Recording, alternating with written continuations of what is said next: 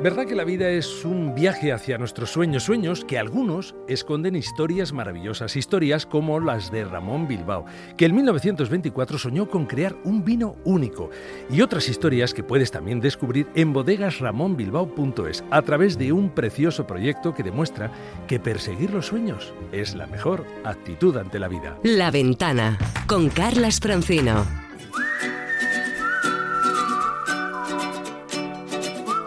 El mejor de los viajes siempre es el próximo. Hey there, let's get away. We sure need a lazy summer day. La ventana de los viajes con Paco Nadal.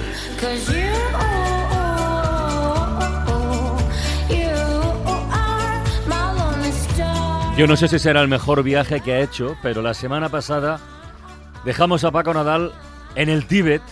Y hoy que le tenemos aquí, Paco, buenas tardes. ¿Qué tal? Muy buenas tardes. Hoy tienes a compartir con nosotros, con los oyentes, eh, las experiencias, los sentimientos, la piel que rodea todos los viajes, porque en fin, estar en, en Lhasa, en la capital del Tíbet, no está al alcance de todo el mundo, de verdad. Pues no, Oh. y es sensacional. Como tú dices, un viaje, un viaje duro, porque hemos estado muchos días por en torno a 4.000 metros de altitud. Ostras. Y eso si eres tibetano es normal, pero si eres un señor de Murcia como yo, es bastante duro. Ha sido un viaje cansado, pero fascinante. Por unos territorios, claro, es el techo del mundo.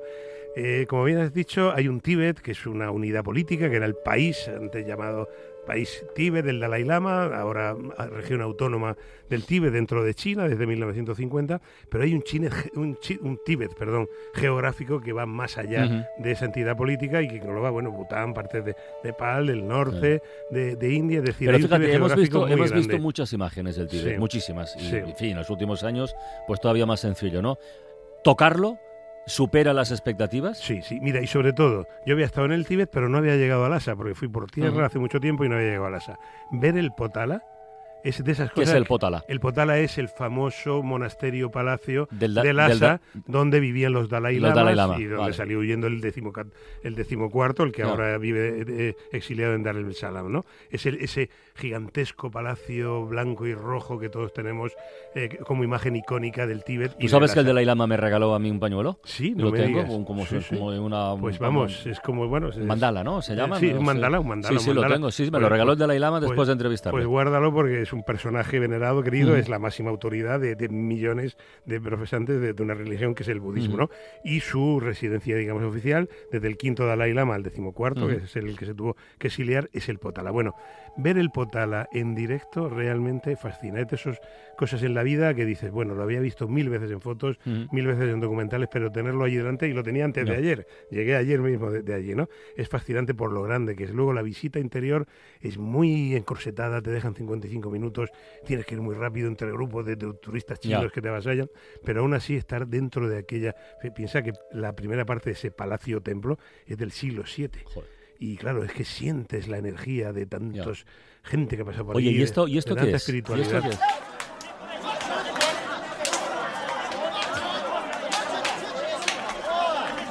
¿Esto qué es? ¿Una Esto- discusión? ¿Un esto que- mercado? esto ¿Qué que es podía esto? parecer un mercado, sí, una sí, plaza en Barcelona, por ejemplo. Bueno, pues esto es los debates filosóficos Ah. de los monjes del monasterio de Senra, uno de los más importantes también allí de Lhasa, de las afueras de Lhasa.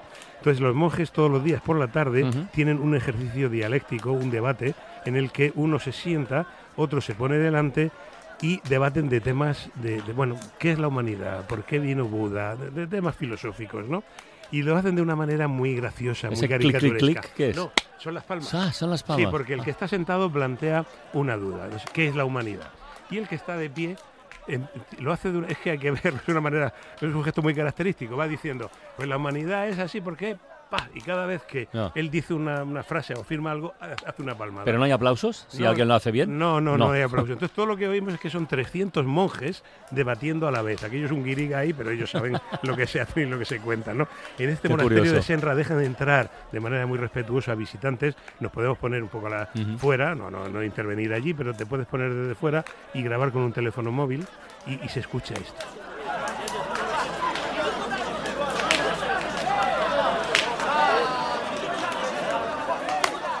¿Y esto otro?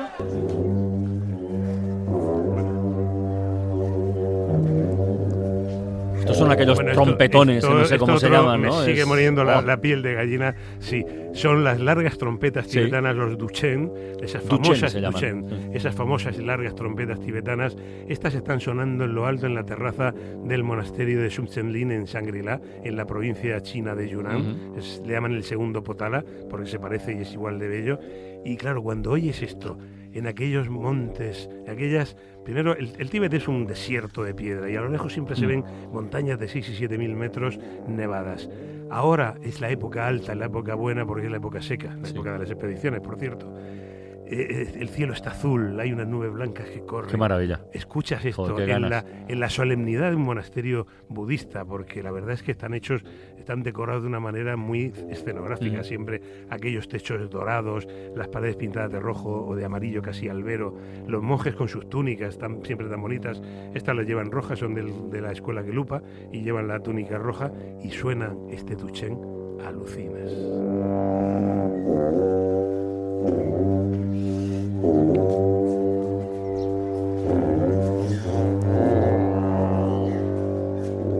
Oye Paco, que has mencionado lo de las cumbres nevadas que ahí a lo lejos, me imagino que has visto, como habrán visto muchos oyentes de, de la ventana, esa imagen, yo creo que es una de las, de las imágenes del año, porque simboliza muchas cosas, esa imagen de unos 200 montañeros, 200 personas haciendo cola la, para la coronar final del Everest. para sí. coronar la cumbre del, del Everest. Bueno, eh, de entrada me gustaría saber tu opinión, la tuya personal, como viajero, como prescriptor. Sí, pues mira, me alegro que me hagas esta pregunta porque es un tema que me, me- me- me enerva y, y que tiene muchas aristas. Y lo primero que quiero decir, a ver, quien, eh, esa mm, degradación de que quien hace algo que parece trivial se le llame turista, todos los periódicos, incluido el mío, han titulado Los turistas copan la cumbre del Everest. Oiga, Súbase usted a 8.848 metros, por mucho que le pongan cuerdas fijas y le lleven botellas de oxígeno, y luego me lo cuenta. O sea, como que un turista. O sea, son montañeros que no tienen a lo mejor el grado de experiencia o la posibilidad de hacer cumbres solos y se apoyan en, eh, en empresas comerciales. Entonces, eso de que está chupado y de que son turistas, o sea, quien no haya estado por encima de 7.000 metros, por favor que no hable. Hay cantidad de bocazas en estas cosas que enseguida en las redes sociales empiezan a decir, claro, es que los turistas, es que allí sube cualquiera. ¿Pero qué piensan? ¿Que lo suben en mula? ¿Que lo suben a escaletas? O sea, hay que subir allí. Yo acabo de hacer un trekking en este viaje a 4.700 metros y de 20 personas solo 5 pudieron hacerlo. Ya a 4.700 te falta el aire. Por encima de 8.000, o sea, hay que ser un héroe para llegar. Entonces, primero, tanto de que son turistas y que eso es trivial, nada de nada. O sea, eh, quien, eh, se, se habla desde la más absoluta ignorancia. Aunque te ayuden esas empresas comerciales, es durísimo y necesitas estar muy entrenado para llegar ahí. Dicho esto, no es que yo apruebe lo que está pasando y como bien dices, esa imagen es, va a ser la imagen del año. ¿Cuál es el problema? La tecnología lo permite y el gobierno de Nepal ha encontrado una El fuente, dinero. el dinero, El ha dinero. encontrado una fuente de ingresos ahí genial ¿Cuánto cuesta? y no lo limita. 40, 50, 60 mil euros, depende de las, intent- de las intentoras que la empresa comercial que contrates te lo permite. Pero claro, por un lado está, es que, bueno, la tecnología lo ha avanzado. Chiches- Chichester, Sir Francis Chichester, dio la vuelta al mundo en solitario en un barco en el año 1967 con el que tú ahora no te atreverías ni a salir de puerto. Ahora la tecnología de los barcos es genial y van ayudados. ¿Son turistas esos? ¿Son menos héroes por cruzar el mundo con los barcos de ahora? No, son los barcos de ahora. El problema es que el gobierno nepalí y ahora el chino por la cara norte, por la arista norte-noroeste, porque por donde se sube es por la nepalí, por la más fácil, la ruta normal de la arista sureste, bueno, pues no es una ascensión excesivamente exigente, hay que pasar el glaciar del Kumbú, ¿eh? que más de uno que estos que, que se ríen, los quería yo ver en esas grietas del glaciar del Kumbú pasándolas por una estrecha escalerilla y luego salvar el escalón Hillary y estar ahí arriba. Pero bueno, el problema como siempre es el dinero. Esto se soluciona muy fácil como se están solucionando estos problemas de masificación. Se pone un número clausus y hay X expediciones al mes o al año. El problema de allí Ya. es que, claro, la ventana son, son dos, mayo y luego creo que octubre, porque no se puede escalar el Everest en, en cualquier momento. Mayo es el mejor momento, ya te digo, yo vengo ahora de allí, unos cielos azules preciosos y, y sin precipitaciones, y se acumula todo. Pero eso Pero se solucionaría así de fácil. Fíjate, pero- mira, hay 50 permisos al mí- año o hay 100. lo- A mí me no parece muy, muy interesante tu, tu reflexión y, y tu defensa de la gente que, Claro, que no, sube, porque lo fácil efectivamente Es es, que, es que no te suben a costa. es abonarse a la crítica sencilla, pero este fenómeno de la, de la masificación de los destinos es que ya no conoce ni a su padre ni a su madre. Hoy tenemos la historia, una islita de Portugal, la isla de, Portugal, de- de sí, Berlenga, pero- que ya admite desde hoy a un máximo de 550 visitantes diarios, ni uno más, Sí. ni uno más. O lo que ha hecho Bansky esta semana en, en la Plaza de, De- San Marcos en. Venecia, que ha hecho un conjunto de, de lienzos que simbolizan un, un crucero gigante. Esta mañana, en hoy por hoy, ha estado con, con Tony Garrido Pedro Bravo, no sé si le conoces, es un compañero nuestro, periodista, autor de libros como Exceso de equipaje o, o Viciosos con B, y estaban reflexionando precisamente sobre esto. Al final todo es una cuestión de infraestructuras. Hacer un aeropuerto en el Machu Picchu es promover que venga más gente. En el Everest llamemos la infraestructura, digamos, a los pases que se, porque se paga un dinero tanto a los gobiernos de Nepal o de China por, por hacer esa escalada y están aumentando y se podría limitar, ¿no? Entonces al final es, hay mucha gente que quiere hacer muchas cosas y está muy bien, pero no tenemos que pensar que eso es una cosa solo natural, sino que hay un, un- un asunto económico, de modelo económico detrás que tiene muchísimo que ver y que hay- del que hay que hablar. Y, y es verdad que prohibir a la gente moverse está muy lejos de lo que cualquiera de nosotros nos parece normal. ¿no? Eh, lo que sí está bien es tampoco fomentar que se mueva locamente a qué costes eh, medioambientales y sociales. ¿no? En una ciudad es muy difícil poner una valla para que la gente no entre, es muy difícil y eso sería horrible, pero sí podría haber, si de verdad pensamos que tenemos un problema de afluencia turística, de, turismo masivo, igual podríamos tener menos aviones llegando a la ciudad. No se trata tanto de prohibir, sino de ver qué costes sociales tienen las cosas, costes sociales y medioambientales, y realmente repercutirlos de verdad. ¿no? A mí me ha parecido muy interesante esta conversación en hoy por hoy es- eh, estoy con Tony Garrido y me ha parecido que hoy teníamos que Estoy comentarlo completamente contigo. de ¿verdad? acuerdo, no le puedes poner puertas al campo, eh, no puedes prohibir a la No. gente ir en, un- en una sociedad libre.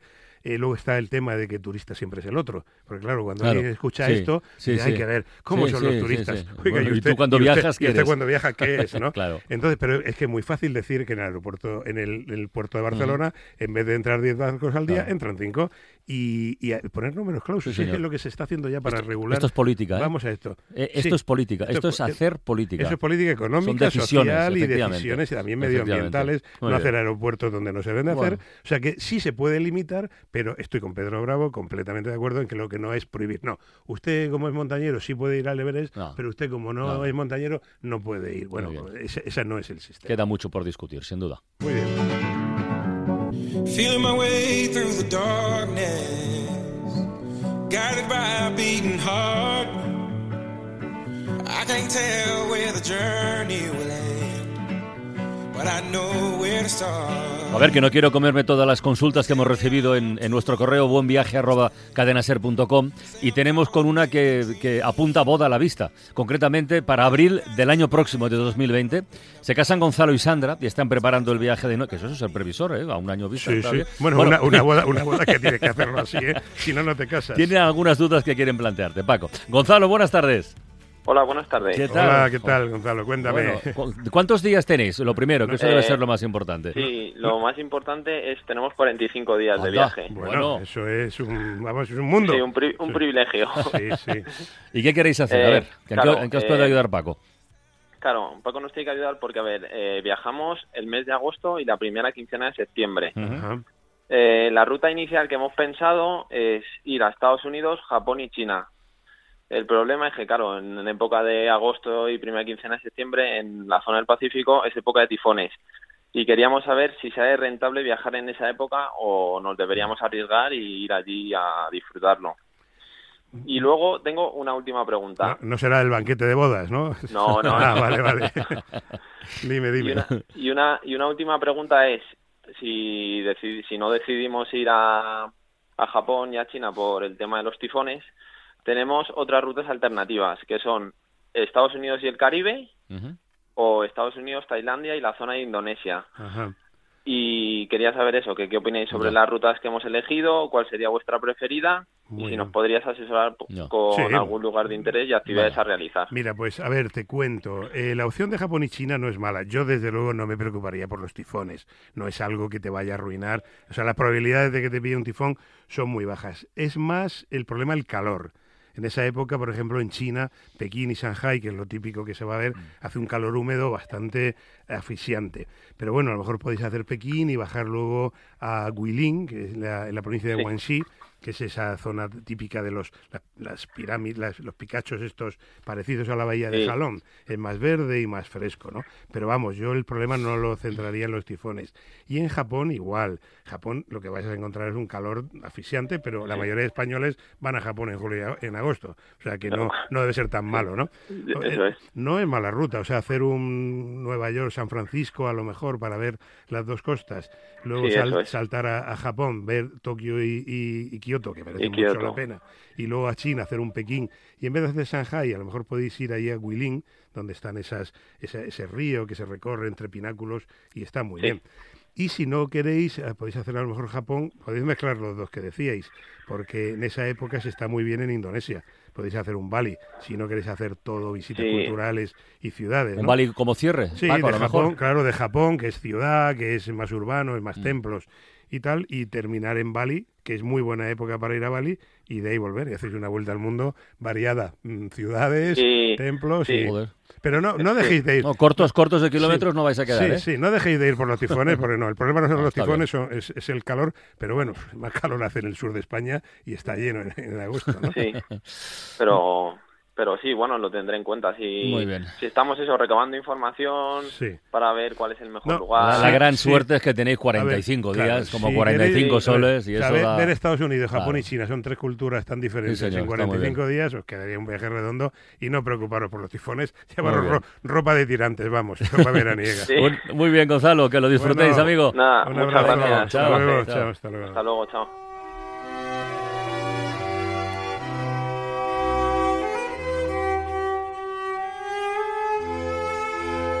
Bueno, nos hemos comido hoy mucho tiempo de, de las consultas de buenviaje.cadenaser.com, Bueno, que las sigan enviando los más, oyentes, sí. pero hoy teníamos un asunto para comentar y para debatir con Paco, la verdad que muy, que muy interesante. Pero ya a las puertas del fin de semana, oye, va, una recomendación de tu propia agenda, Paco. Pues mira, eh, quien le guste la música y la buena Sí, temperatura, porque sí. en Alicante la hace el Alicante Spring Festival, 24 y 25 de mayo. Este año se celebra en la LIFA, Institución Federal Alicantina, que está en término de Elche.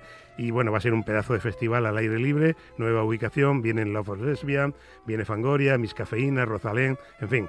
Eh, quien le gustan los festivales Muy bien. tiene una muy buena excusa para ir a Alicante, que además es otro sitio donde estar en estas fechas fantástico. ¿Has dicho Rosalén? He dicho Rosalén. Pues con ella cerramos la ventana. Feliz fin de semana. Adiós. Hasta la próxima. Fueron cuatro los segundos que pasaron hasta que pude encontrarte entre los rostros congelados y pasó una eternidad al mirarte y contemplar en tus ojos reflejada mi mirada. Y hoy las razones casuales por las que decidiste elegir mi banco para esperar para encontrar. Fue tu roce, fue tu aroma despertando mis hormonas, lo que me obligó a cerrar la mente y respirar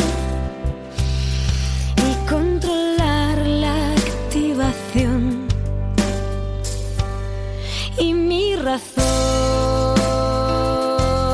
se convirtió en buscarte entre las calles, en los parques, tiendas, bares, en sonrisas y destellos de cristal. Quien siguió la consiguió y esta historia comenzó a brillar. Y un buen te atreviste a confesarme que tenías tanto miedo, aunque yo supiera de tu realidad. Y no comprendes que no es tu signo positivo el que invierte en conflictivo las cosas